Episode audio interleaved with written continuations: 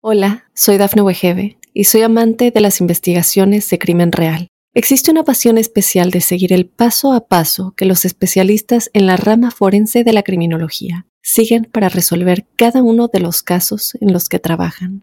Si tú, como yo, eres una de las personas que encuentran fascinante escuchar este tipo de investigaciones, te invito a escuchar el podcast Trazos Criminales con la experta en perfilación criminal, Laura Quiñones Orquiza en tu plataforma de audio favorita. Estas son las noticias más destacadas del momento. La Administración de Seguridad en el Transporte de Estados Unidos ya no aplicará la obligación de usar mascarillas por el coronavirus. El Pentágono confirmó que al menos cuatro vuelos con material militar defensivo de Estados Unidos llegó a Ucrania. Reportan incendio y evacúan megatienda Walmart de Las Vegas.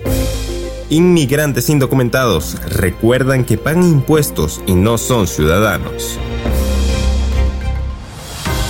Hola, ¿qué tal amigos y amigas de Mundo Hispánico? Les saluda Santiago Guevara dándoles una cordial bienvenida. De inmediato comenzaremos con las informaciones. El gobierno de Estados Unidos dejará de aplicar la obligación de usar mascarillas en el transporte público después de que un juez federal de Florida dictaminara el lunes que la directiva de 14 meses de antigüedad es ilegal, anulando un esfuerzo clave de la Casa Blanca para reducir la propagación del COVID-19. Poco después del anuncio, United Airlines y Alaska Airlines relajaron las restricciones con efecto inmediato en todos los vuelos nacionales. La juez dijo que los Centros para el Control y la Prevención de Enfermedades de Estados Unidos se excedieron en su autoridad con el mandato, no solicitaron comentarios del público y no explicaron de forma adecuada sus decisiones.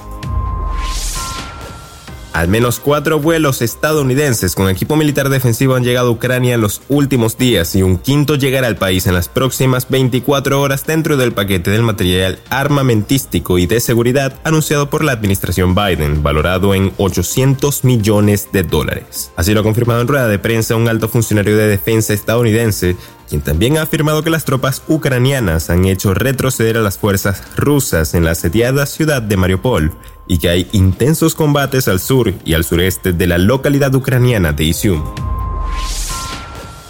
Autoridades locales reportan un incendio y evacúan megatienda Walmart de Las Vegas, Nevada. En varios videos difundidos a través de las redes sociales se alcanza a ver varios kilómetros de distancia del humo negro que se extendía sobre la ciudad. Este lunes 18 de abril en horas de la tarde, el Departamento de Bomberos del Condado de Clark respondió al llamado de alerta por un incendio que tomaba fuerza en la tienda Walmart, ubicada en la 3075 East Tropicana Avenue, cerca de McNeil Drive, al lado este del valle. Las autoridades locales dijeron que nadie había resultado herido en el incendio, pero no detallaron qué tan extensos fueron los daños dentro y fuera del establecimiento comercial.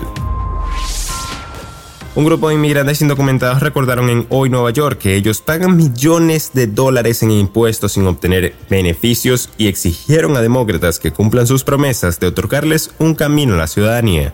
En el curso de una protesta al vencerse hoy el plazo para la declaración de impuestos en el país, cumplimos con nuestros impuestos pero seguimos excluidos gritaban frente a la sede de la Dirección de Impuestos Internos en Manhattan y portaban carteles con mensajes como presidente Biden cumpla su promesa, necesitamos una reforma migratoria.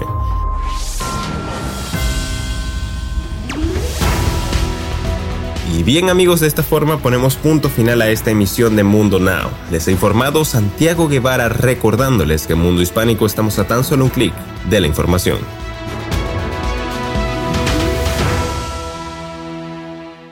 Hola, soy Dafne Wegebe y soy amante de las investigaciones de crimen real. Existe una pasión especial de seguir el paso a paso que los especialistas en la rama forense de la criminología siguen para resolver cada uno de los casos en los que trabajan.